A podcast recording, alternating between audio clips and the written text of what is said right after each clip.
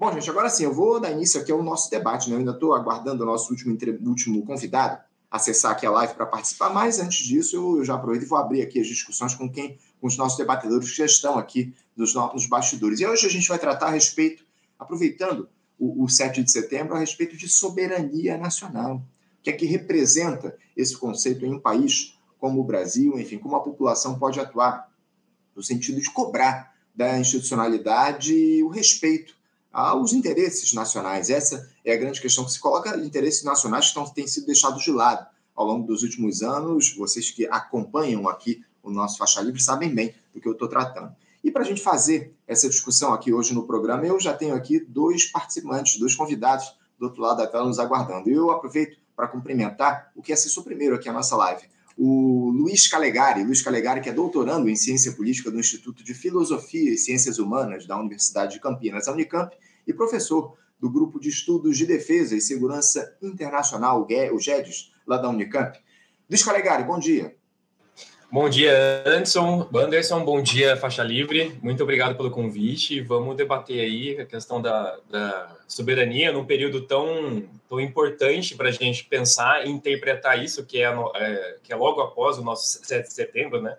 A gente pode conversar, inclusive, sobre o, o, a questão do, do, desfile, a questão dos, dos militares. E vamos aí, vamos, vamos, vamos debater o assunto que é importante.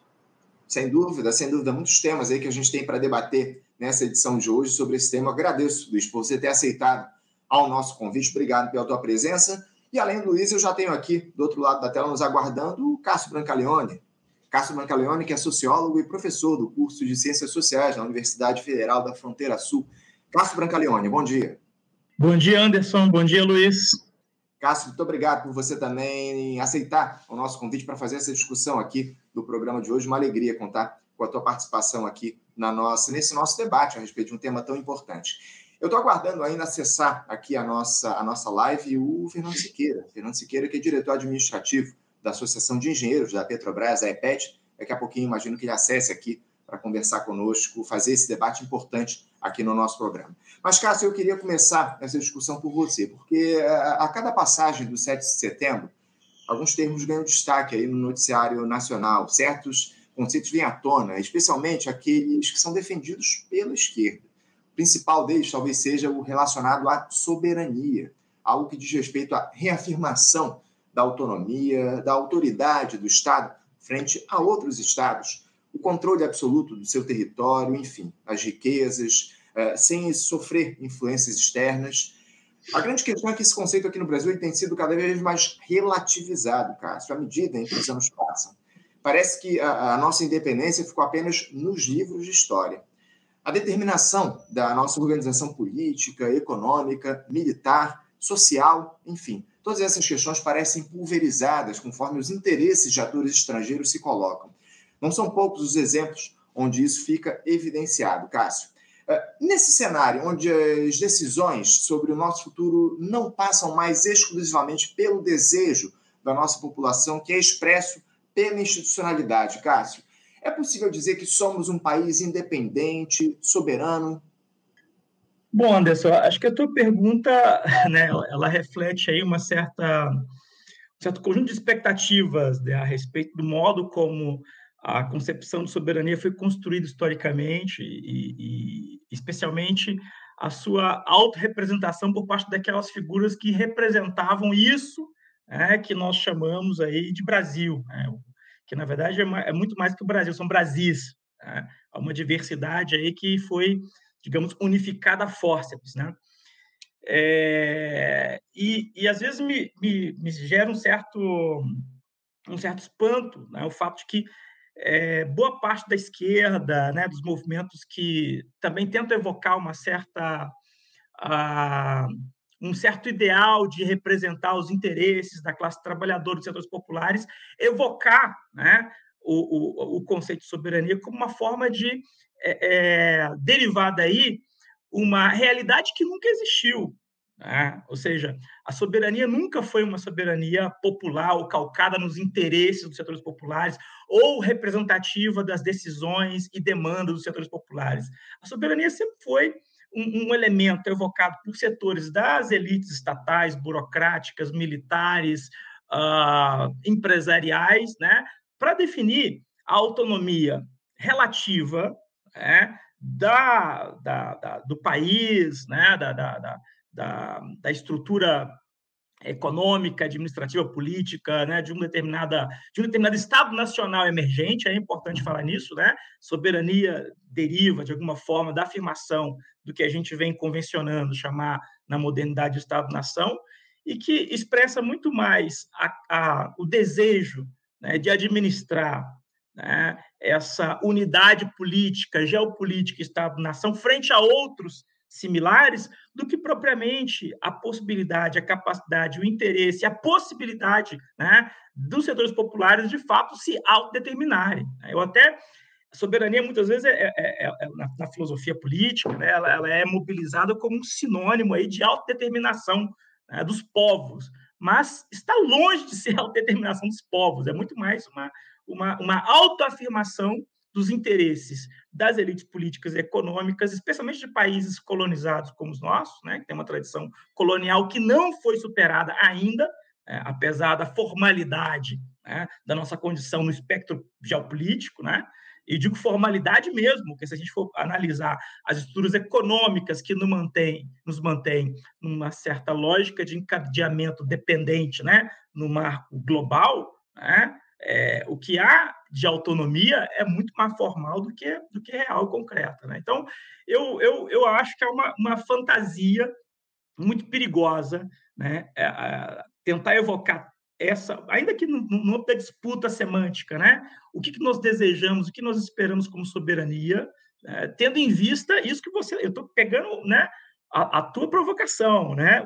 isso que nós entendemos como interesses né, da população, da classe trabalhadora. Né? Acho que é, a soberania, inclusive, é, é, é, antitética aos interesses populares. Pode parecer um pouco é, abusivo e provocador da minha parte, né? mas eu vou dizer que a própria etimologia da palavra soberania tem a ver com uma designação medieval. Né? Soberano e súdito. Então, uhum. se, tem, né, se tem soberania, né, tem um soberano que domina e súdito que é dominado, que é governado.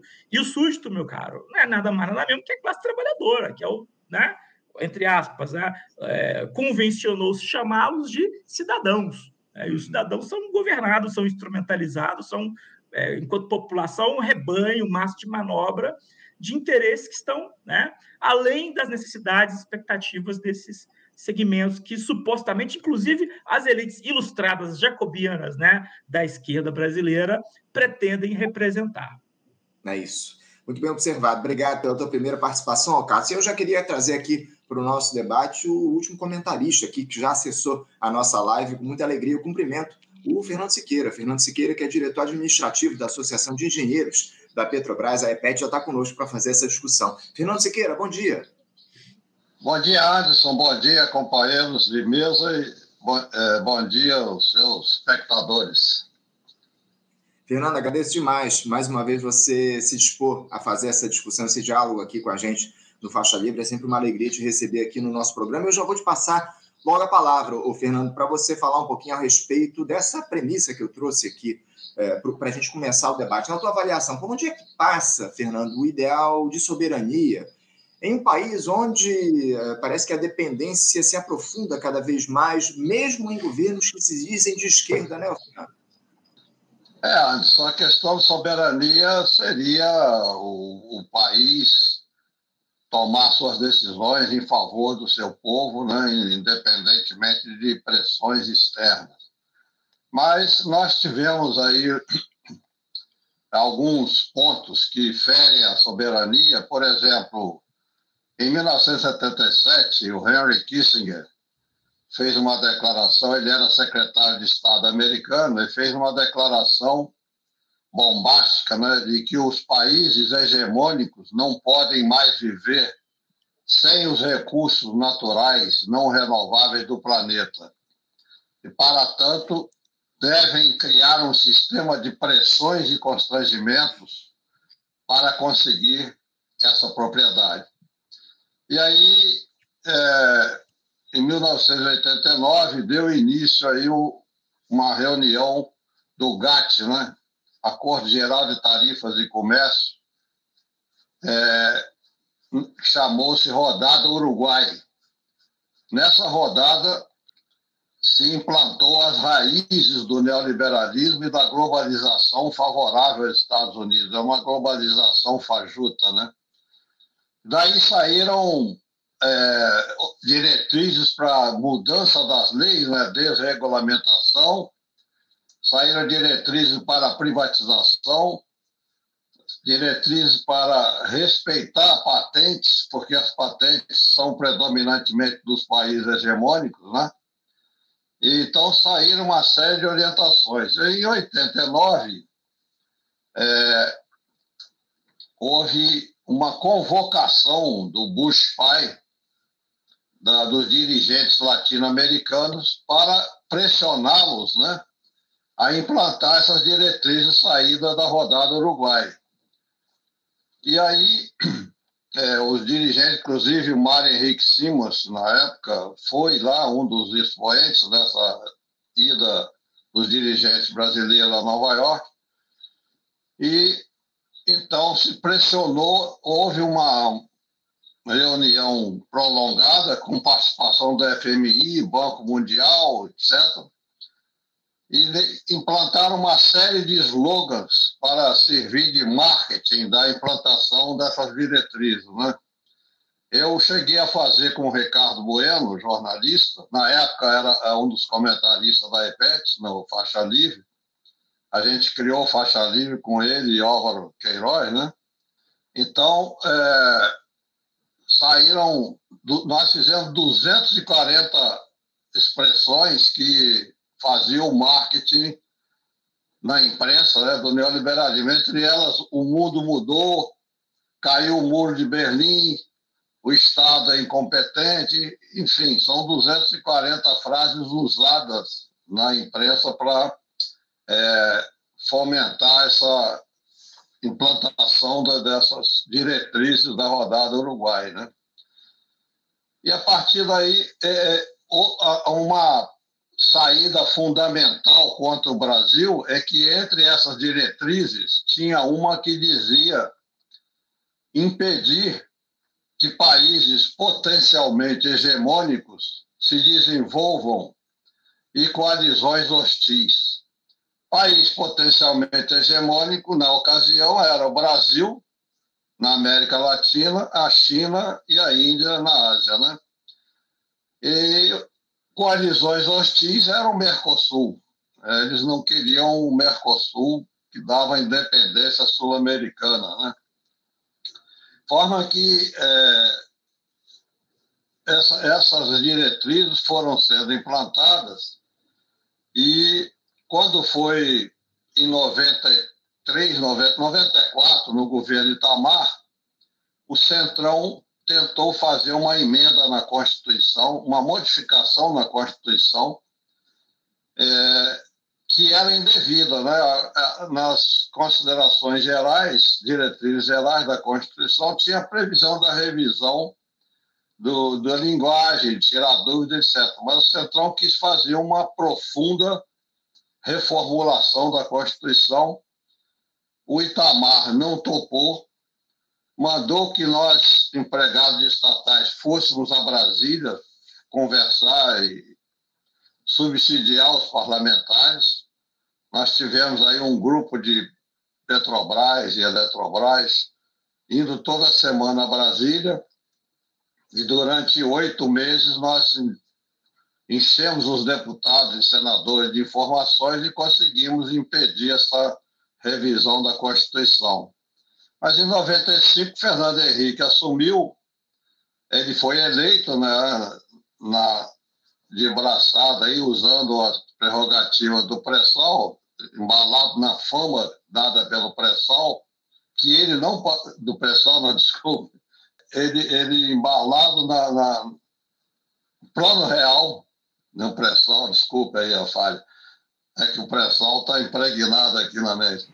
É Mas então, embalado nas diretrizes do Plano Real, Fernando Henrique foi eleito em outubro de 94 e foi aos Estados Unidos e, na volta, promoveu primeiro projeto dele para o Congresso foi fazer um projeto de mudanças no artigo 5 da Constituição, que é da ordem econômica, e tem cinco itens principais, né? Então, ele primeiro igualou empresa brasileira de capital nacional com empresa brasileira de capital estrangeiro. Com isso, as empresas de capital estrangeiro que só poderiam ser proprietárias de 49% das ações do, das empresas de mineração passaram a ter direito a ter 100% e com maior poderio econômico, ele escancarou o subsolo brasileiro para empresas estrangeiras. Uhum. E aí é, quebrou o monopólio da cabotagem, permitindo que embarcações estrangeiras entrassem nos nossos rios para escoar nossas riquezas, e vendeu a Vale por 3 bilhões de reais, quando é, funcionários da CPRM diziam que a Vale tinha direitos minerários de 13 trilhões de dólares. E ele vendeu essa, esse tesouro por 3 bilhões de reais. É, quebrou o monopólio das telecomunicações, gastou 20 bilhões para sanear a Telebrás e vendeu por 13 bilhões. Quebrou o monopólio do gás canalizado e a Shell comprou a maior distribuidora de gás, a Congás de São Paulo, sendo a Petrobras proibida de participar, através da distribuidora, da concorrência de compra da Congás. Uhum. E, por fim, fez a emenda constitucional número 9, que tirou da Petrobras a exclusividade de exercer o monopólio do petróleo. Quer dizer, o, pet... o monopólio do petróleo era da União e a Petrobras foi criada para exercê-lo e através da emenda número 9, ele abriu essa participação para empresas estrangeiras, privadas ou estatais.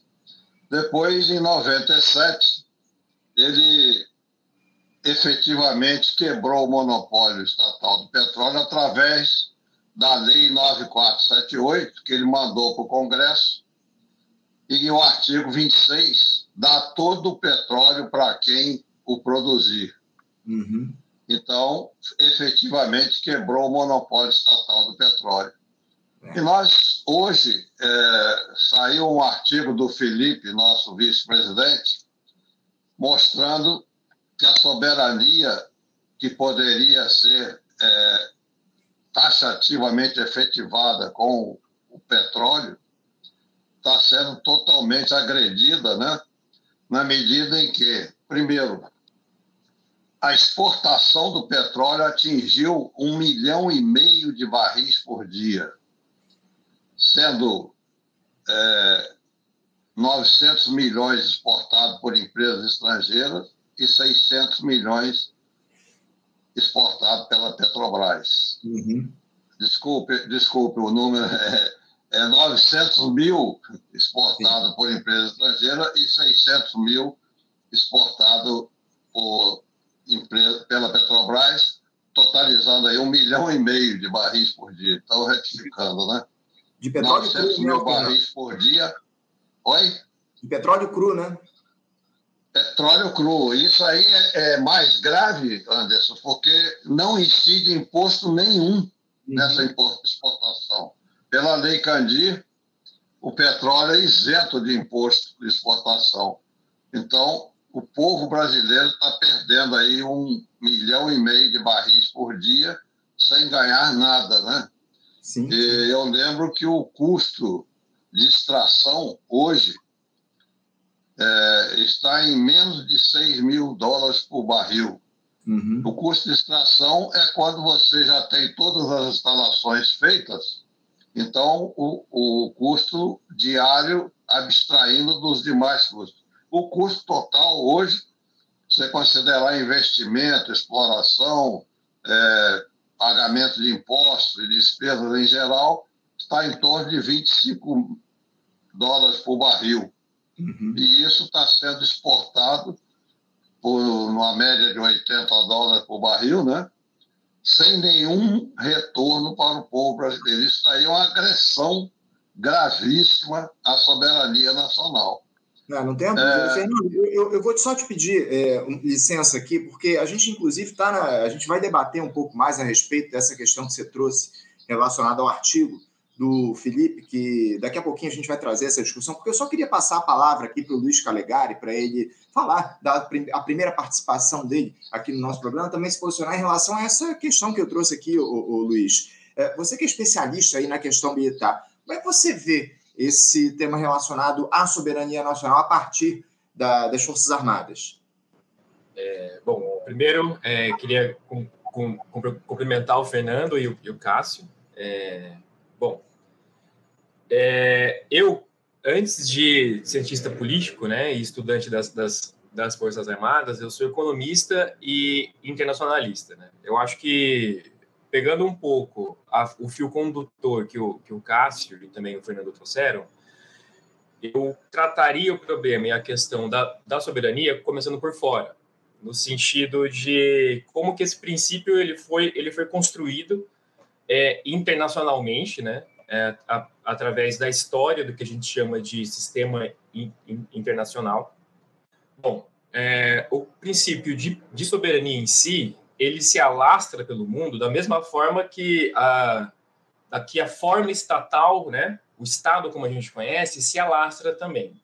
Ou seja, ele tem um início nos países centrais capitalistas, especificamente na, na, na Inglaterra. A Inglaterra é o primeiro país capitalista, a primeira potência capitalista que define o que seria a soberania nacional ou a soberania de um Estado-nação. Não é a forma perfeita que a sociologia de matiz weberiana é, caracteriza, né? A forma, a forma ideal se daria na Prússia, com a formação dos exércitos nacionais etc. Mas a primeira forma de soberania que a gente conhece, é, que define uma estratégia de controle territorial é, típica do modelo capitalista, se dá na Inglaterra e essa soberania ela se dissemina primeiro no continente europeu através de um, um balanço geopolítico é, um balanço geopolítico mais um, um modo de rivalidade econômica também né? A Inglaterra usava suas vantagens é, de, de economia capitalista para é, enfraquecer e ganhar espaço sobre os estados absolutistas. Aos poucos, essa Inglaterra, esse estado, vai disseminando a sua forma de controle territorial. É, os estados absolutistas, de certa forma, vão falindo e vão e revoluções burguesas vão, vão acontecendo e esse estado capitalista ele vai se, se disseminando Agora, esse é um lado da moeda, né? A gente está falando do centro capitalista histórico, né? Essa transformação, ela tem fim, vamos colocar assim, no final do, no, no século XIX. Entre, ela é um longo processo, né? Que acontece em vários países. Qual é o outro lado da moeda? As colônias. O conceito de, de soberania, na verdade, se a gente for pegar o direito internacional histórico, ele vai ser definido, de certa forma, para diferenciar esse centro capitalista colonizador, essas metrópoles, é, ou a forma de controle territorial que acontece nesses territórios centrais e a forma de controle territorial é, que acontece nessas colônias, nesses territórios sub subjugados. É, soberania, ou seja, o conceito de, de soberania o princípio de soberania, a forma que os estados se, se relacionam, é, é o mesmo tanto para os países centrais capitalistas quanto para os países colonizados. Ou seja, dentro desse conceito tem existe uma tensão é, e essa tensão ela está colocada dentro do, do, da própria definição de soberania no direito in, internacional atual. Ou seja, a soberania em si ela guarda uma, uma contradição intrínseca que permite com que é, questões como autonomia, autodeterminação dos povos, independência, elas sempre sejam dadas de forma dual. formalmente, os países eles são iguais. Só que se a gente for, for pegar, por exemplo, na ONU, é, já, existe, já existe uma hierarquização do que é soberania. Existem países que são mais soberanos do que outros. Países. Os países, e aqui eu estou falando dos países que fazem parte do Conselho de Segurança da ONU e dos países que têm poder de veto. Ou seja, os países ganhadores da, da Segunda Guerra Mundial. E aqui a gente, bom, eu vou retomar um, um ponto que o Lula vem colocando, e o Celso Amorim sempre coloca, e outros assessores é, de relações internacionais do governo falam. Nesse ponto eles estão certos. É, a ordem internacional que a gente vive, ela é uma ordem do final da Segunda Guerra Mundial. E esse modelo, os países que eles têm é, um maior grau de autonomia, que eles podem dizer ou vetar é, quem vai ser invadido, quem, é, que pontos do sistema internacional se pode realizar uma intervenção, quem vai realizar, como se você vai realizar, é um pequeno grupo, um pequeno grupo de países. Não por acaso esses países também resguardam a, a grande, a, o grande poderio econômico. Então, a gente tem uma grande rede de, de, de, de, relações que ela se dá no âmbito político, geopolítico, né? Ela se dá no âmbito econômico, ela se dá no âmbito cultural. Aqui, inclusive, eu gostaria de retomar um autor, que ele é um autor de machis conservadora, que é o Samuel Huntington. O Samuel Huntington, ele tem um livro famoso, ele, inclusive, ele tem vários livros famosos, inclusive da, da, das áreas, da, da área militar, é, O Soldado Estado, é, que é o que os nossos militares leem para se profissionalizar. É, mas ele tem um livro famoso das, das relações internacionais, que é o uh, The Clash of Civilizations. Né? Basicamente, é a, o embate, né? a, a disputa entre as, as, as civilizações. E nesse livro, ele, ele define o mundo, é uma divisão que eu não concordo, obviamente, mas ele define o mundo em esferas de influência de culturas diferentes. É basicamente o Ocidente, como a Europa e os Estados Unidos, uma esfera que é a América Latina, separada, é uma esfera que é o, o, o Oriente, de certa forma, né?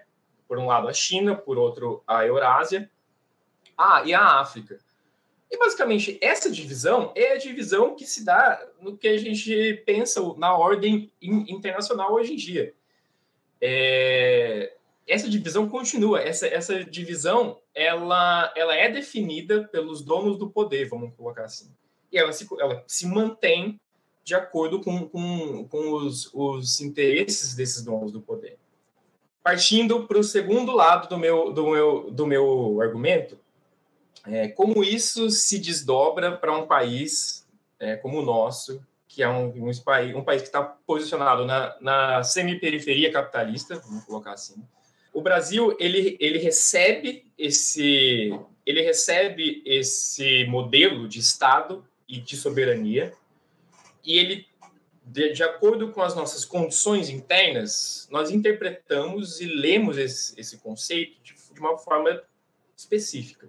Essa forma ela tem algumas similaridades com os nossos, com os nossos vizinhos, mas ela não necessariamente ela é idêntica.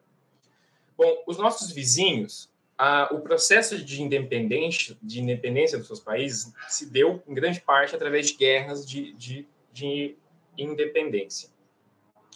O nosso país, a independência foi dada através de um acordo cívico dado pelas elites e essas elites, na verdade, elas houve é, uma certa convulsão intra, intercla, é, intraclasses, né, dentro das, das próprias elites, dada pelo grau de, de autonomia que, no, que foi dado ao nosso território colonial, devido à presença da família real aqui. Quando a família real voltou, essas elites coloniais, né, as elites coloniais elas queriam manter esse grau de, de autonomia e, de certa forma, a nossa independência foi dada através de um acordo com o apoio de uma potência capitalista, que é, que é a Inglaterra, que estava defendendo os seus próprios interesses, inclusive. Ou seja, nós não tivemos uma independência que foi marcada por uma guerra. Sim, houve, houve conflitos. Né? Se eu não me engano, é, no norte, no nordeste, e se eu não me engano, no sul também. Se eu não me engano, 1.300 pessoas, 1.300 é, revoltosos morreram. Nada se compara, por exemplo, à independência dos, dos, dos Estados Unidos. A guerra de independência dos Estados Unidos teve uma baixa de 70 mil pessoas. E, bom, foi um acordo, um grande acordo, que, de certa forma, não, é, devido à nossa posição e às nossas particularidades, não mudou a nossa, as nossas condições econômicas e sociais internas.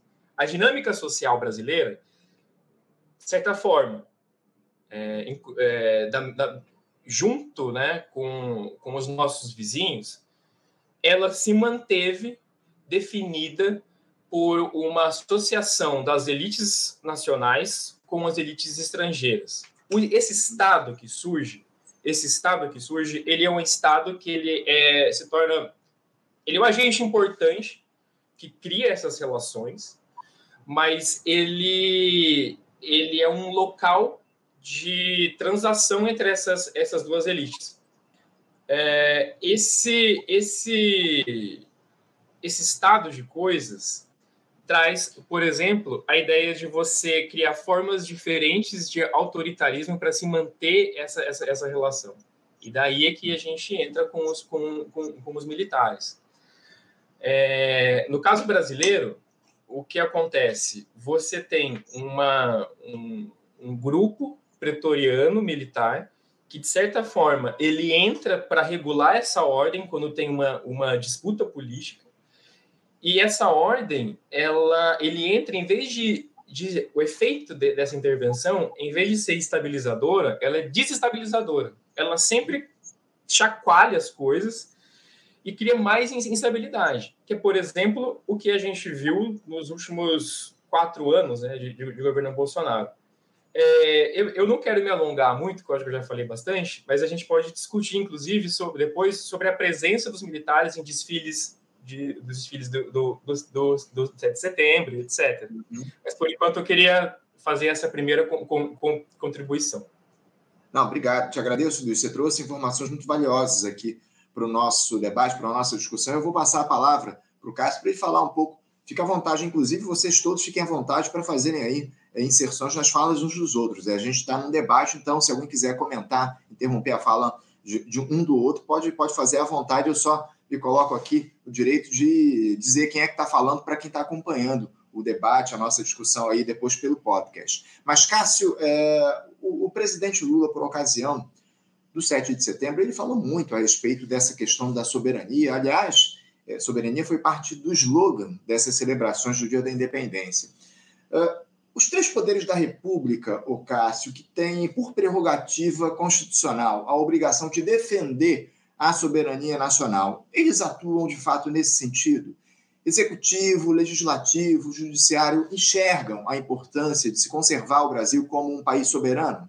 Eu acho que, né, dentro das condições dadas para nossa inserção né, no sistema internacional, interestatal, né, de, de, de, estados nacionais relativamente independentes, relativamente autônomos, né, toda, toda autonomia, toda independência é né, ela, ela é situacional, ela é circunstancial, ele está dependente do jogo de poder, da correlação de forças, né, como muito bem o Luiz apresentou aqui, né, é, no caso específico e formal da ONU, mas é, tudo isso atravessado, obviamente, pela capacidade política e econômica desses países atuarem né, no sistema internacional. E isso, as heranças né, da relação colônia-metrópole, isso define ainda hoje muito né, a capacidade que é, esses países, através das suas elites políticas, dos seus dirigentes, né, dos seus estadistas, da sua burocracia pública e dos seus agentes privados, intervirem né, nesse, nesse cenário. Nesse sentido, os países que são é, é originariamente produto né, é, de, uma, de um histórico, de um legado colonial que acentuou, exacerbou, né, exacerbou uma, uma condição de dependência, que é o caso do Brasil, que é o caso da América Latina, que é o caso da África, continuam numa situação de subalternidade. Né? Então, é, é, muito da, da, da, da, da digamos, do, da, do, esforço de protagonismo é, dessas, desses, dessas camadas dirigentes que são, digamos, associadas ao progressismo, à chamada esquerda ou centro-esquerda, ela se dá muito mais no nível retórico do que no nível prático, né? em função das, né, da, da, dos, dos, contingenciamentos, das, das, dos condicionantes que é, permitem ou não a margeação dentro de um sistema muito mais complexo, muito mais amplo que é, é, é isso, são, é, é, uma, é uma grande armadilha. Mas eu, eu volto para essa dimensão eu entendo a importância, por exemplo, né, do que o Fernando falou, né, é, de defender os recursos naturais, né, a capacidade de um país produzir uma riqueza né, é, que possa ser revertida através de mecanismos redistributivos para a população. É, tudo isso é valioso. Mas eu retomo num ponto que, para mim, é, é, é, central. Né? É, o que nós chamamos de soberania né, é, é a antítese de povo. Tá? Inclusive, soberania popular é, uma, é um oxímoro, é uma contradição em termos. Tá? Pode parecer chocante para boa parte de quem veio de uma tradição de esquerda e que ainda e que defende que, que boa parte da nossa gramática política está relacionada com com essa, essa com a evocação dessa expressão como parte de uma, de uma estratégia política de afirmação no cenário econômico, político internacional. Né? Eu, eu, eu me apego até um pouco a uma, liderança quilombola com, a qual tenho muito, muita estima e, e pela qual não né, tenho muita estima e carinho, que é o Nego Bispo. Né? Acho que é uma, uma necessidade até de, de descolonizar e, e, e disputar não só a semântica de certas categorias, mas até a, a, a, a incorporação né, e a mobilização de categorias que vão realmente levar nos levar para aquilo que nós realmente almejamos. Né? E soberania, meus amigos, ela é, é um conceito demofóbico. Né?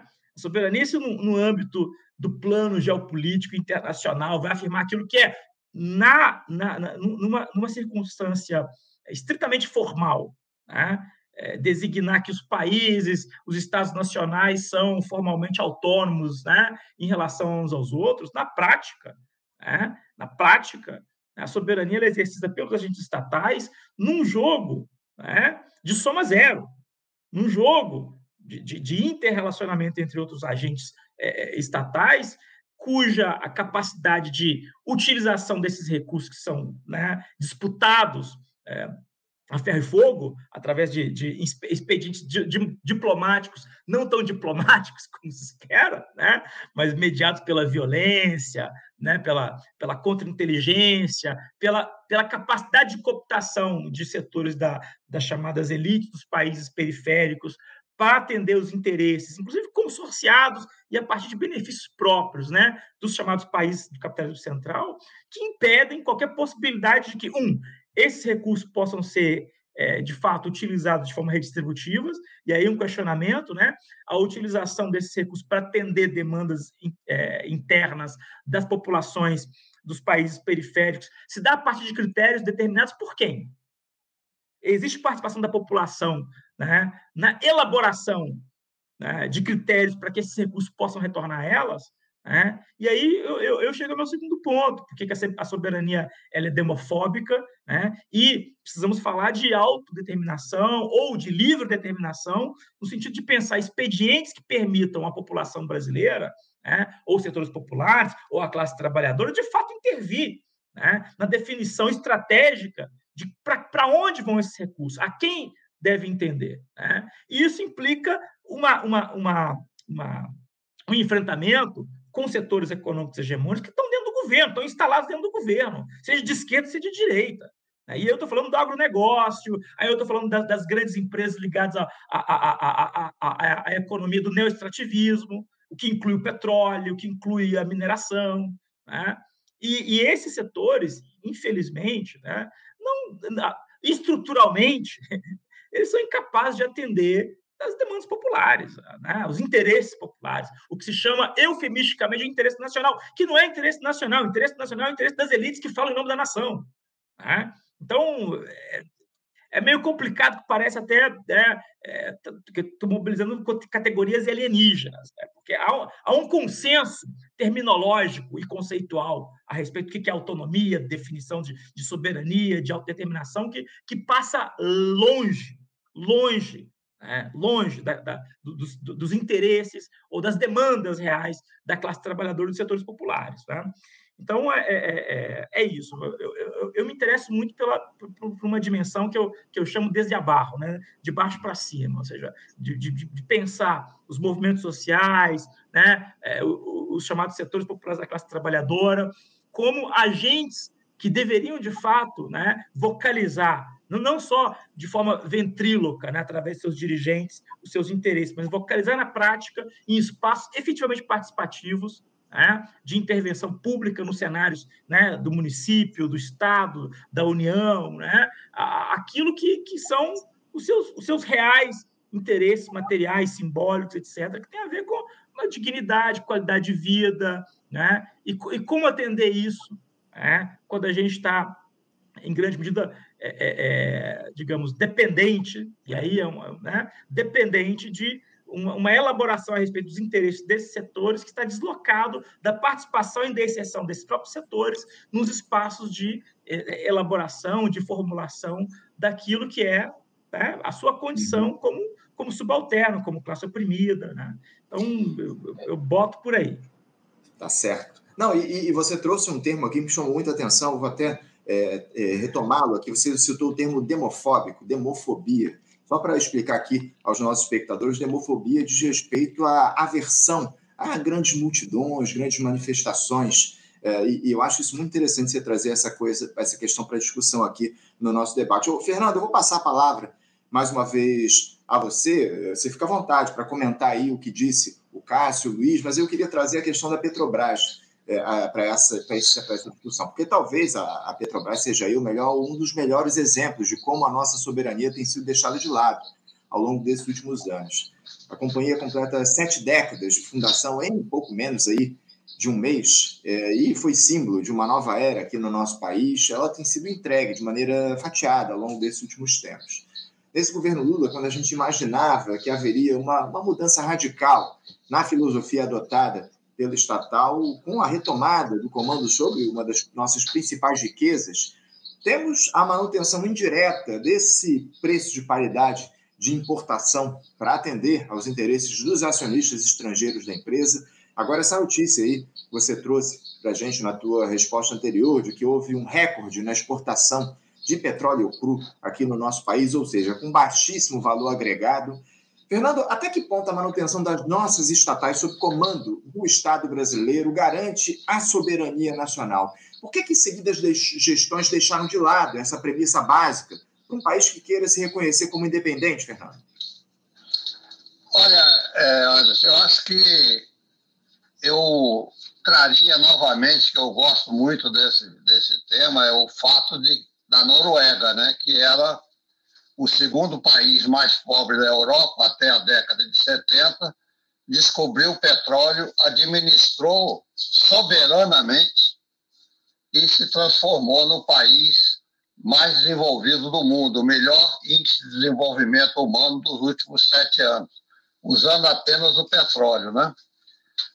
E no caso do Brasil, nós teríamos a condição de, com a Petrobras, nos tornarmos uma grande Noruega, porque a nossa reserva do pré-sal é muito maior e, além do que, nós temos várias outras riquezas além do petróleo. Nós né? temos é, biodiversidade, temos minérios estratégicos, temos, enfim, todas as condições de nos tornarmos um país rico. Mas o que está acontecendo é uma sabotagem ao petróleo. Né? Por exemplo, no governo Fernando Henrique, é, o governo detinha o, o, o, o Estado governamental, né? o governo federal, mais um 10% aí devido aos estados e municípios, detinham é, 84% do capital da Petrobras. O Fernando Henrique, através do Rastul, inclusive levou o Pelé como inocente útil né, pra, lá para a Bolsa de Nova York, vendeu 36% das ações da Petrobras por 5 bilhões de dólares. Ao câmbio da época, isso representava 8 bilhões de reais. Pouco tempo depois, a Petrobras foi avaliada na Bolsa na Bovespa em 400 bilhões. Portanto, 36% de 400 bilhões é muito maior do que os 8 bilhões de reais conseguidos nessa venda. Né? Então, é, no governo Lula, com a lei da cessão onerosa, em que ele cedeu cinco blocos, sete blocos da Petrobras, que deveriam conter uma reserva de 5 bilhões de barris, é, depois de perfurados os dois primeiros poços, a, a, a reserva provável passou para 22 bilhões de barris. Mas, é, como o governo vendeu esses, esses blocos para a Petrobras e, e comprou ações da empresa, a participação governamental subiu para 48%. Quando o Bolsonaro assumiu, ele mandou o Banco do Brasil e a Caixa Econômica venderem suas ações, então a participação do governo da Petrobras passou a ser 36,75%. Então você veja, no ano de 2022 foram distribuídos 215 bilhões de reais em dividendos, sendo que nesse montante boa parte se deveu à venda por preço aviltado né, de alguns ativos, como a BR, Campo de Carcará e outros. Então, o governo ficou com 79 bilhões, os acionistas privados com 130. É, então, e dos quais é, 80 e poucos por cento foi acionista da Bolsa de Nova York. Então, o petróleo hoje que poderia alavancar o desenvolvimento nacional, uh, construindo novas refinarias, construindo navios para explorar é, navios de exploração e produção, poderia fomentar a indústria brasileira, gerando empregos, gerando tecnologia. Isso está sendo totalmente descartado na medida em que é, o petróleo está sendo exportado sem pagamento de imposto, estão importando derivados com valor agregado, né? É, 600 mil barris por dia de derivados são importados. O preço dos derivados é extremamente elevado. Né? O óleo diesel, por exemplo, chegou a R$ reais por litro na bomba é, e a Petrobras gasta R$ 1,10 para produzir esse óleo diesel, portanto, com um lucro de mais de 400%, sendo tirado da população e transferido para é, os acionistas privados, predominantemente estrangeiros. Então, é, isso são agressões à soberania brasileira, uma vez que, se administrado como a Noruega fez, o Brasil poderia estar hoje numa situação econômica muito mais favorável, muito mais é, benéfica para o povo brasileiro do que está sendo dilapidada uma riqueza fantástica que é o pré-sal. Eu é, gostaria também de chamar a atenção de um, de um fato, Anderson e companheiro de mesa, é que em 88 houve uma tentativa de desmonte da soberania dos países através de um projeto que nós ajudamos a derrubar, que foi o Acordo Multilateral de Investimentos. Em 88, algumas entidades como OAB, CNBB procuraram a EFET para ir em Paris, que estava sendo discutido um monstrengo econômico, que era esse acordo multilateral, que era resumido no seguinte: os investidores podem investir em qualquer área, setor ou atividade de um país sem nenhuma restrição. Qualquer restrição ao lucro atual e futuro do investidor dá direito a ele de processar o país. E terceiro e mais grave, o fora de decisão é o país do investidor. Então, ou seja, era uma formalização da quebra de soberania total dos países em favor das multinacionais. É, isso foi apresentado na França em 88, eu participei lá de uma discussão. É, o Leonel era para ser votado na OCDE, para depois ir para a OMS.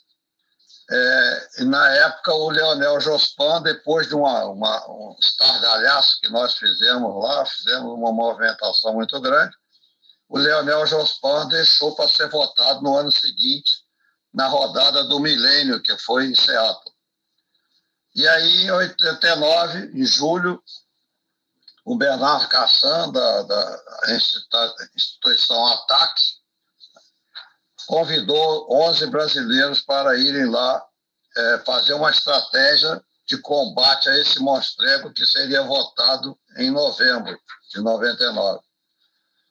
Aí nós participamos lá e numa reunião das 200 entidades, eu propus que, é, eu disse que a, o Congresso estava sendo ruim, porque tinha milhares de propostas, né, meio ambiente, o golfinho e tudo mais, e a gente estava esquecendo da principal, que seria a aprovação da derrubada da soberania dos países. É, e aí a minha proposta foi que nós esquecêssemos todas as lutas de, de julho até novembro e nos concentrássemos em combater a rodada do milênio, porque a partir daí a soberania dos países estaria formalmente destruída, desmantelada, porque o, o processo dava ao investidor o direito de mudar as leis, de mudar as condições de trabalhistas, tudo mais que lhe fosse desfavorável financeira, econômica e financeiramente. Uhum. E aí é, é, essa proposta foi é, aceita por unanimidade e, e, entre julho e novembro a internet, as redes sociais só se voltaram a combater a rodada do milênio e quando foi em novembro de 99 em Seattle 150 mil pessoas nos demos os braços e impedimos que os dirigentes internacionais tivessem acesso ao hotel do Congresso e a rodada do milênio não aconteceu. Então, é, foi uma ameaça extremamente grave, é uma queda, quebra total de soberania dos países em favor dos investidores e que, felizmente, foi derrotada né, por, por uma participação monumental das redes sociais internacionais. Então, a, a, a, nossa soberania, principalmente dos países detentores de recursos naturais não renováveis é permanentemente agredida né, em favor dos países hegemônicos. É isso, é isso. Fernando sempre trazendo essa perspectiva histórica, para colocar essa questão em perspectiva, muito, muito importante aqui a tua exposição. Fernando Cássio, o, o Luiz, Luiz, eu queria passar a palavra para você, até porque você parece que fazer observações em relação ao que disse o, o Cássio também, você fica à vontade para falar a respeito do, do, que ele trouxe aqui para a gente, mas eu queria também trazer uma outra questão, porque em relação aos militares, Luiz, aquela ideia de que o imperialismo influencia diretamente na dinâmica militar interna, ela tem se consolidado aí ao longo dos últimos tempos. Os Estados Unidos parecem que comandam as nossas forças armadas. Não raro, membros aí do alto comando daqui recebem visitas de oficiais estadunidenses. Aconteceu, inclusive, durante esse governo Lula, enfim. As Forças Armadas elas exercem um papel fundamental para a manutenção da soberania, Luiz, mas parece que elas abandonaram esse conceito. Por que, é que os nossos militares eles ignoram essa necessidade de se manter a sua autonomia? Isso faz parte, de alguma forma, da formação que há nas escolas militares? É, bom, obrigado pela, pela pergunta, Anderson. Eu acho que eu estava até ouvindo o Cássio e o Fernando e pensando em como relacionar essas questões, eu vou tentar chegar nisso no final da, da, da, da, minha fala. Primeiro, eu queria fazer algumas notas com relação ao que o Cássio disse, que eu, eu discordo em alguns pontos, mas concordo em outros com, com, com, com, o que ele, com o que ele falou. Eu acho que, primeiro, sobre a ideia de soberania em si.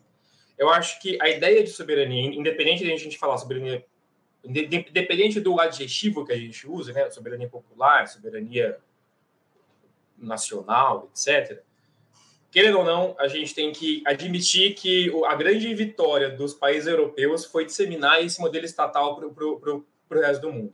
Querendo ou não, esse modelo e essa soberania, essa soberania eu, eu, eu, nem considero a soberania tanto, tanto como um, um, princípio normativo, eu considero como uma estratégia de controle, controle te, territorial. Eu, eu, eu vejo a, a, o Estado ou a soberania como uma tecnologia que nos foi legada, querendo ou não, e isso quer, significa que, como ferramenta, como instrumento, a gente pode usar ela da forma que, que, que, a, que a gente quiser. Ela é uma, uma, uma, uma ferramenta que, querendo ou não, ela é efetiva, ela serve para que nós consigamos é, definir de forma criativa relações sociais no espaço. Então, é, essas relações sociais, não necessariamente, elas precisam ser as relações sociais capitalistas, por exemplo. A gente poderia usar a ideia de controle ter territorial que o Estado, que a gente conhece, nos traz, para definir outras relações sociais. Isso depende, e daí é o meu segundo ponto, que é o ponto no qual eu concordo com, com o Cássio. Isso que e é o ponto no qual eu quero fazer a ponte com, a, com, as, com, com as Forças Armadas e com o que o Fernando disse também. Vou tentar. É, tudo depende de quem está definindo essa, essa estratégia. Quem define essa estratégia, quem tem o poder para definir, ela vai definir para que, ela, que ela serve e qual o, o significado dessa, dessa estratégia. Ou seja, quem está com o poder nas mãos é, vai definir o que significa soberania. Então, quando a gente fala é, na ideia de uma soberania popular, a gente tem que se, a gente tem que, que, que, se, que se perguntar qual é o interesse da população nesse momento. E aí é a minha entrada nos, no, com relação aos, aos militares. É, eu vou entrar com é, uma é, retomando um, um documento é, que foi lançado, que foi enviado ao Congresso, é o último documento, que é o, o, a Política Nacional de Defesa e a Estratégia Nacional de Defesa, que basicamente, no, no caso do país, são, são, são documentos institucionais, institucionais que eles são definidos de quatro em quatro anos e basicamente, basicamente eles são redigidos por, por, pelos militares e os que o Congresso sanciona, o Congresso e a, e a presidência. No último PND e IND, os militares pediram um aumento orçamentário com relação ao PIB de 1,5% para 2%. É, isso é muito dinheiro. Basicamente, é, eles dizem que é, esse aumento ele é necessário para que o desenvolvimento tecnológico e militar ele se mantenha, etc. Mas, na verdade, esse dinheiro ele sempre vai, na, na sua maior parte, para pessoal, para pensão, para salário, etc para comprar o leite condensado, a picanha deles, que eles gostam, né? É, esse, essa questão, né, a questão do Congresso simplesmente sancionar, nos faz perguntar quais são, qual é o interesse do Congresso simplesmente sancionar isso. A população brasileira, brasileira não está precisando de dinheiro a, população brasileira não está precisando de saúde, de educação, de comida. Esses dividendos da, da, da, da Petrobras, por exemplo, eles vão, eles vão para onde? Eles vão, vão, vão definir, eles vão. essa, essa, essa alocação vai ser definida de acordo com quais interesses? Bom, apesar da troca de governo, a gente tem que se perguntar como que essas coisas estão, estão sendo relacionadas. Né? E aí que eu quero entrar com relação aos militares e ao 7, ao 7, de, ao 7 de setembro. Existe, no, no Brasil, existe uma, uma, uma tradição dos, dos, desfiles comemorativos do 7 de setembro, independência, né, da data nacional, desses desfiles serem paradas militares. Né? Apesar do nome cívico-militar, né, o que a gente viu ontem, por exemplo, apesar de uma cena famosa que está circulando pela internet de um, de um soldado é, pedindo permissão para o Lula é, para começar o desfile, etc. Aquilo ali é uma demonstração de força.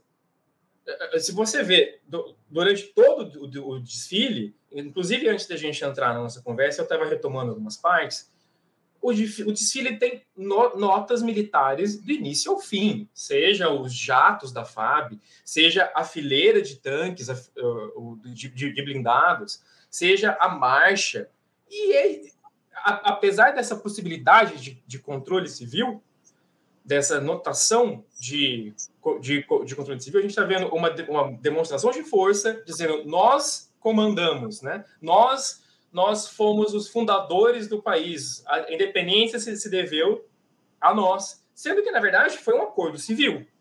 Uhum. Aí que tá. É, os militares eles têm autonomia para agir assim, em parte porque eles têm autonomia para definir o seu próprio plano de carreira, a sua própria educação militar. A educação militar, que eu acho que é central nisso, conforma um certo tipo de crença ou conjunto de crenças que, de certa forma, baseia a formulação da doutrina estratégica das, das forças, das três forças, no caso. E essa relação dessa doutrina de trazer Guararapes, etc., falar que eles são o berço da, da, da nacionalidade, é, de certa forma, confunde as coisas e, como o conceito de soberania, esses conceitos evoluem com, com o tempo, quando a gente joga questões como a racionalidade neoliberal e etc., e esses atores tomam o poder do, do Estado, a gente vê, de certa forma, esses elementos de patriotismo castrense, de definição de soberania, se confundindo com ideais neoliberais, de, é, por exemplo, a, o governo Bolsonaro, um exemplo disso com relação ao tratamento da, da Petrobras, que é você tem uma empresa nacional que ela é, de certa forma, é, colocada é, como como fonte de lucro e não como fonte de benesses para a própria população. O interesse estratégico dela muda completamente. E os militares eles, tão, eles são centrais nisso. E, querendo ou não, eles demonstram a sua própria força para, é, de certa forma, colocar os civis, de certa forma, ritualmente, né, um ritual, para demonstrar que nós, nós devemos a eles a nossa, a nossa soberania e a nossa definição de para onde vão, vão, os nossos recursos e como lidamos com, com, com, com o nosso território.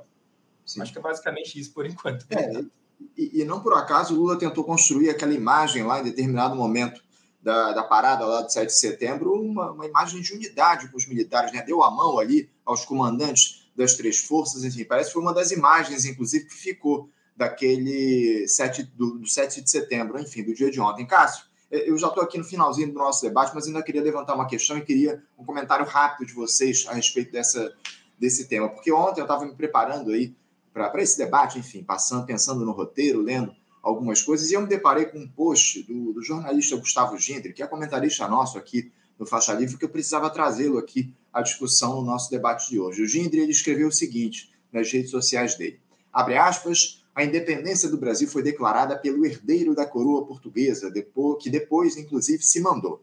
A República foi proclamada por um marechal monarquista. O primeiro presidente, depois do Estado Novo, foi o ministro da Guerra do Estado Novo. O golpe de 1964 ocorreu para impedir as reformas de base e manter o status quo. O primeiro presidente, depois da ditadura, foi o líder da Arena o primeiro presidente de esquerda que se alia com a direita e faz um governo que, no máximo, é social-liberal. Exceto pela Revolução de 1930, todos os marcos de mudanças no Brasil sempre foram esvaziados por acordos que tendem a manter tudo como está. E isso talvez explique porque, no caso, a independência é totalmente desprovida de apelo popular. É só um feriado. Fecha aspas. Cássio, eu quero te deixar à vontade para você comentar a respeito dessa fala do Gindre e te questionar a respeito disso. O povo brasileiro ele é sujeito, um ator relevante nesse debate ou apenas assujeitado em um país onde as oligarquias nos comandam desde sempre, Cássio? Não, acho que é uma bela referência que você traz aí, que diz muito sobre a nossa condição, né? O, o historiador recentemente falecido, José Murilo de Carvalho, quando ele remete aí à, proclamação da República, né, ele usa a categoria, o termo, né, que era muito comum nos jornais da época, nas, nas caricaturas né, dos jornais, que é o povo brasileiro, né, entre aspas, o povo brasileiro assistiu à proclamação bestializada, porque estava lá o, o Dom Pedro né, fazendo um acordo intrafamiliar né, com uma, uma cena provavelmente fictícia. Né? Alguns têm até algumas anedotas né, jocosas sobre né, o, um príncipe regente a, de, pro, promovido a imperador é, cavalgando com diarreia, ou talvez não cavalgando porque estava de diarreia no dia. Né? e, e, é isso, a república que não foi. Né? Então, a república que não foi. Isso tudo tem a ver com a nossa Constituição como, como Estado Nacional. É um modelo repito, né, dependente. Nós temos toda a nossa estrutura político-administrativa, ela está associada a, a, a, uma a uma herança econômica né, colonial que nos impede de desenvolver para um outro caminho, para uma outra direção que possa atender essas aspirações contraditórias né, do que parte de uma elite, digamos, progressista quer denominar como soberania nacional né, que é uma soberania, repito, eu, eu discordo né, também do, do Luiz, que é uma soberania estatal, uma soberania que tem a ver com, com uma concepção dirigista, centralizadora, verticalista, né, a respeito de como o país pode se portar né, no cenário internacional. Eu não tenho dúvida que, que, é, que a Petrobras, os recursos naturais, eles têm que ser protegidos da sanha predatória né, é, dos capitalistas internacionais. Mas também eu não tenho ilusão e não sou inocente a pensar que, mesmo a partir de uma gestão, digamos, progressista de esquerda, nacionalista desses recursos, que não há interesses, que não há confabulações e conciliações né, entre os aparatos estatais, entre os, né, é, os estados nacionais, para que esses recursos que supostamente poderiam beneficiar o povo vão beneficiar os estratos mais altos da camada dirigente. Né? O que chega para o povo é migalha. Né? E aí, de novo, porque o povo é bestializado, não bestializado porque ele está inerentemente, essencialmente destinado a ser párea. Porque aí há uma outra parte da história que é muito mal contada e muito mal assimilada, inclusive pelas elites dirigentes de esquerda. Né? O povo brasileiro sempre foi um povo rebelde. Né? A quantidade de rebeliões, de insurgências, né? no período regencial, né? no período colonial, no período pós-independência, né? de norte a sul do Brasil, cabanagem, Inconfidência Baiana, temos um montão, Confederação do Equador. Então, assim, há projetos que, que nasceram de baixo para cima e que tentaram, de alguma forma, colocar o nosso cenário é, político, como nação, como chama-se lá como quiser, né? É, a, a, a, possibilidade de uma, né, de uma construção de baixo para cima de uma sociedade efetivamente mais democrática.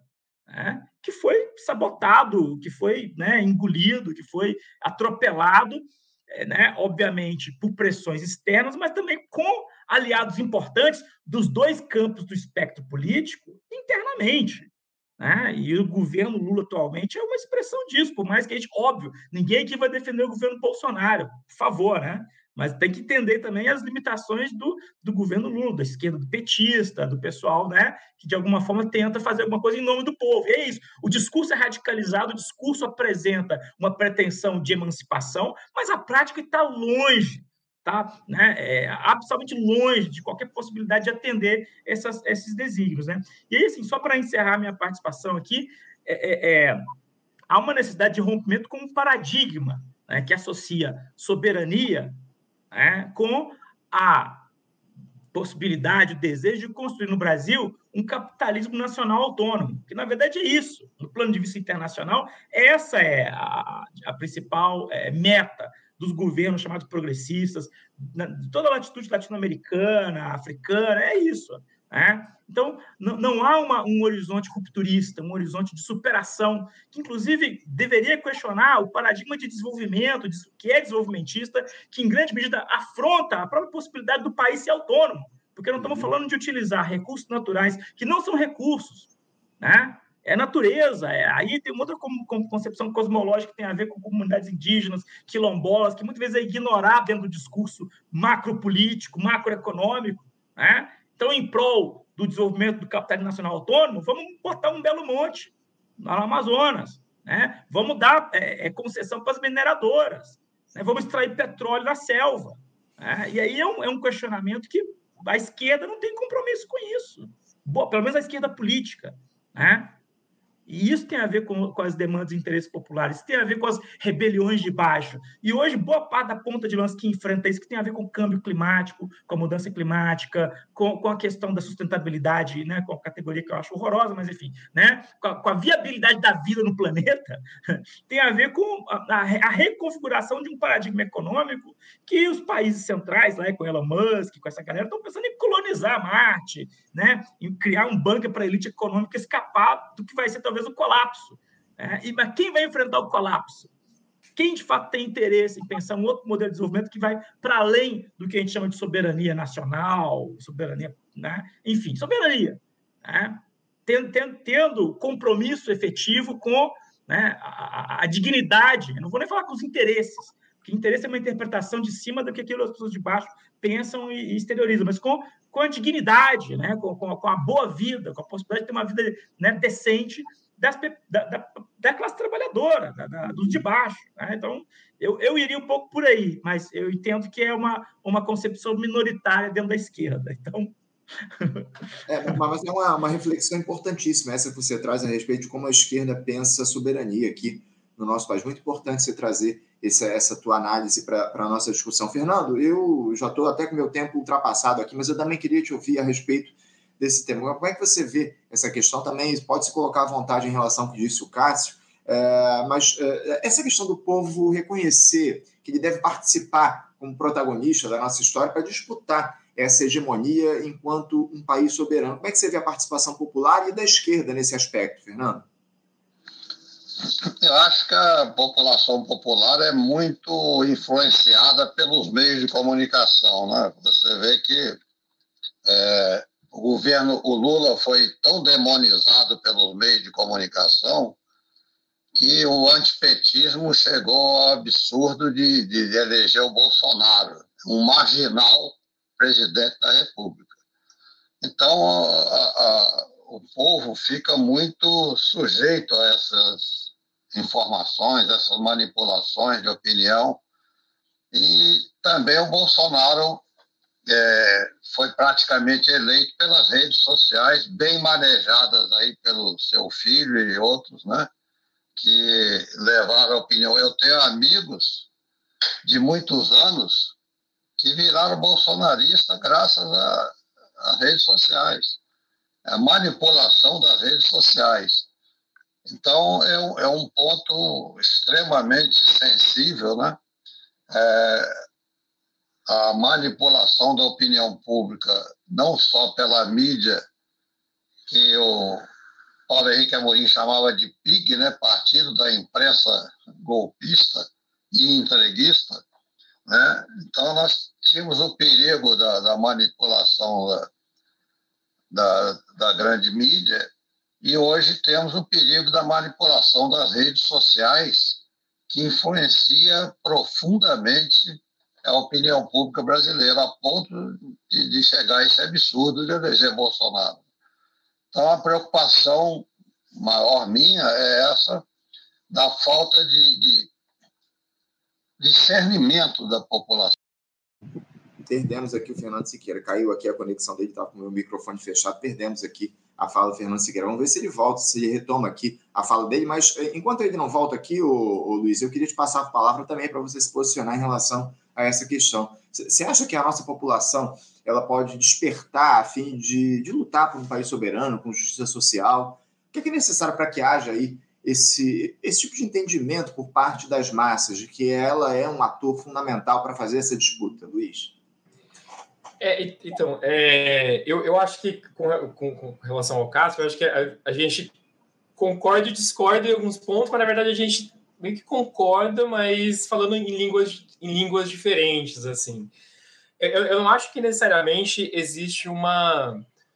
Eu, eu concordo que os governos de esquerda progressistas eles têm uma matiz que de fundo que é neo, neo, neoliberal e essa não necessariamente isso significa eles dizerem que eles são de esquerda ou, ou progressistas ou desenvolvimentistas, né?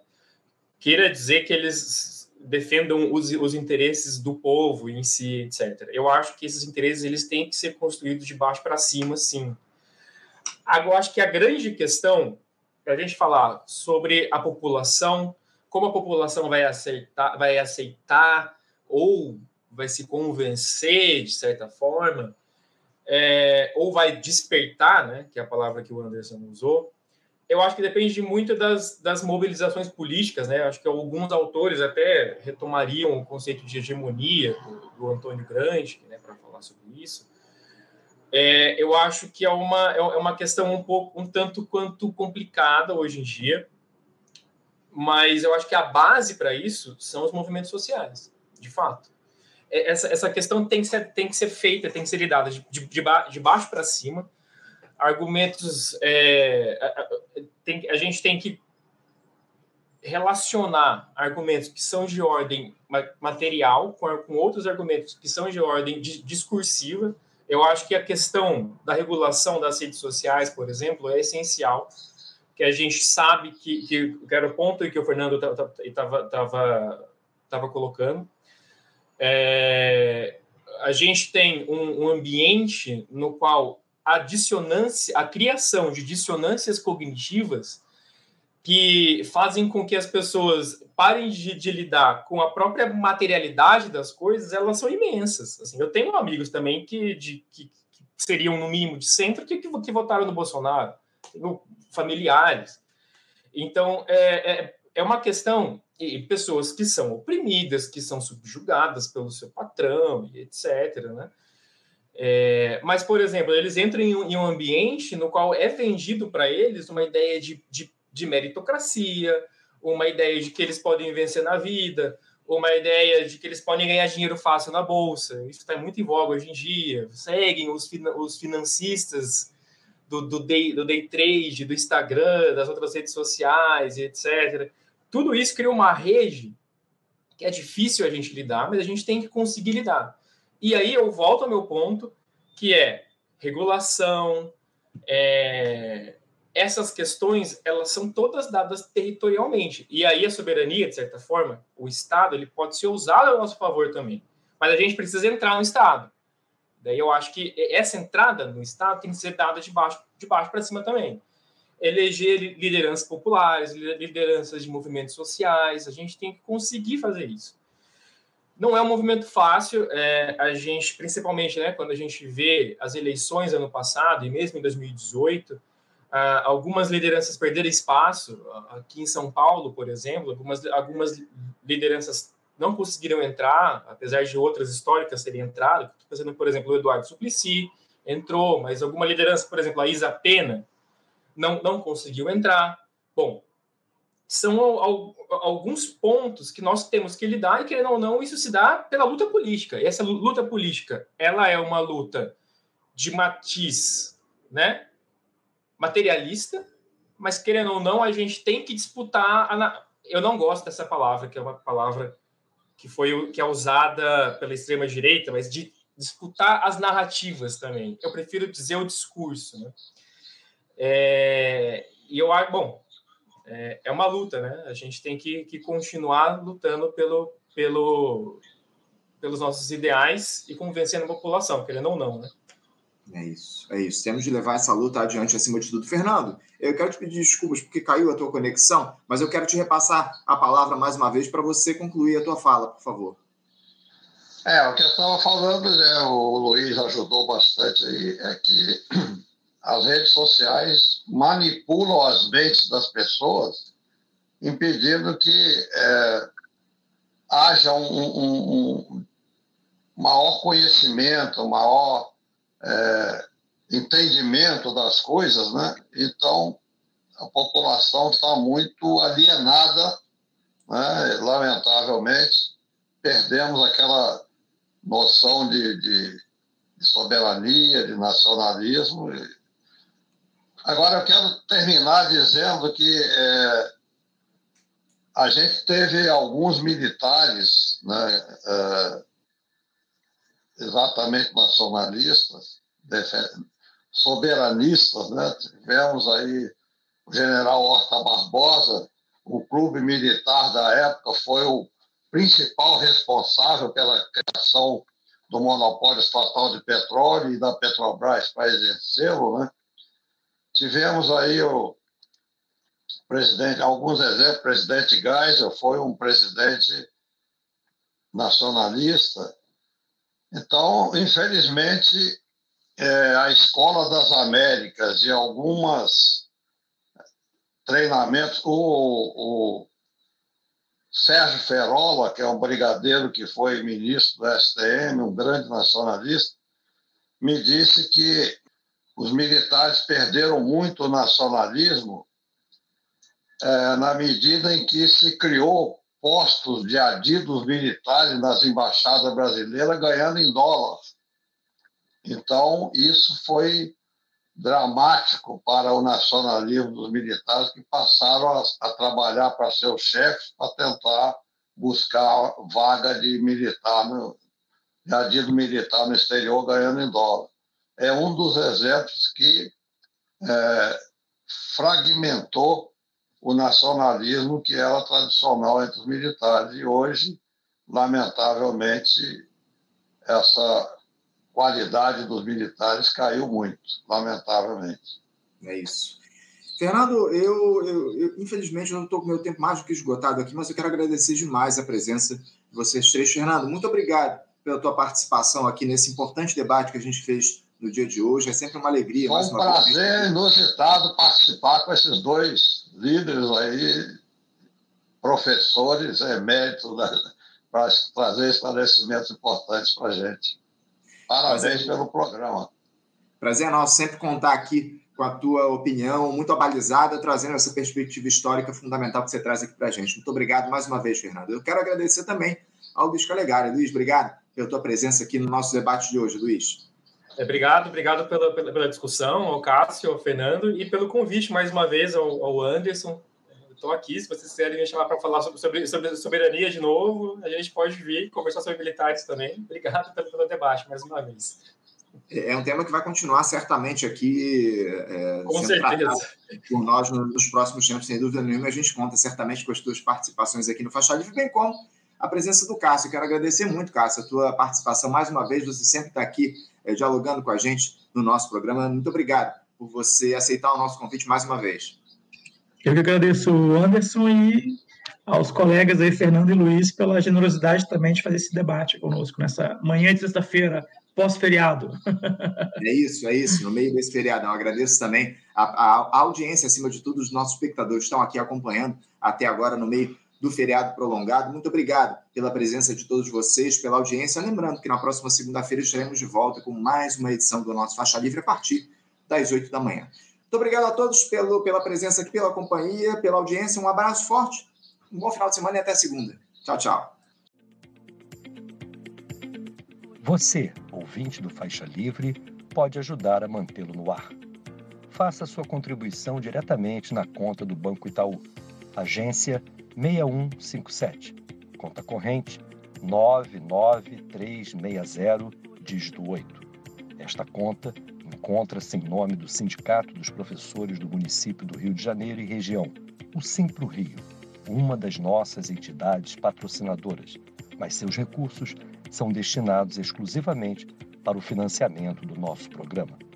Você pode fazer sua doação de qualquer valor, utilizando também a nossa chave Pix, que é ouvinte@programafaixalivre.com.br. Sua contribuição é fundamental para a manutenção desta trincheira progressista no ar.